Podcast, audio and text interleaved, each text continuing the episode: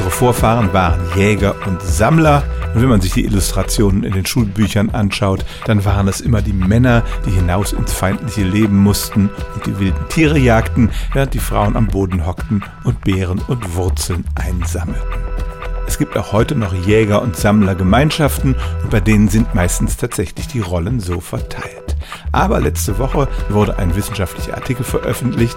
Ein Archäologe hatte in Peru in einem Grab ein Skelett entdeckt, dem ein ganzer Satz von Speerspitzen und anderen Jagdinstrumenten beigegeben war und eine Analyse ergab, es war das Skelett einer jungen Frau, also höchstwahrscheinlich einer jungen Jägerin.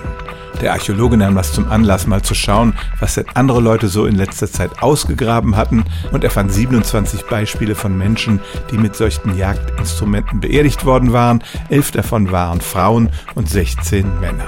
Das wird nun in der archäologischen Community diskutiert, aber es weist zumindest darauf hin, dass diese Rollenverteilung zwischen Männern und Frauen in frühen Gesellschaften nicht so exklusiv war und dass in der Steinzeit durchaus auch Frauen auf die Jagd gingen.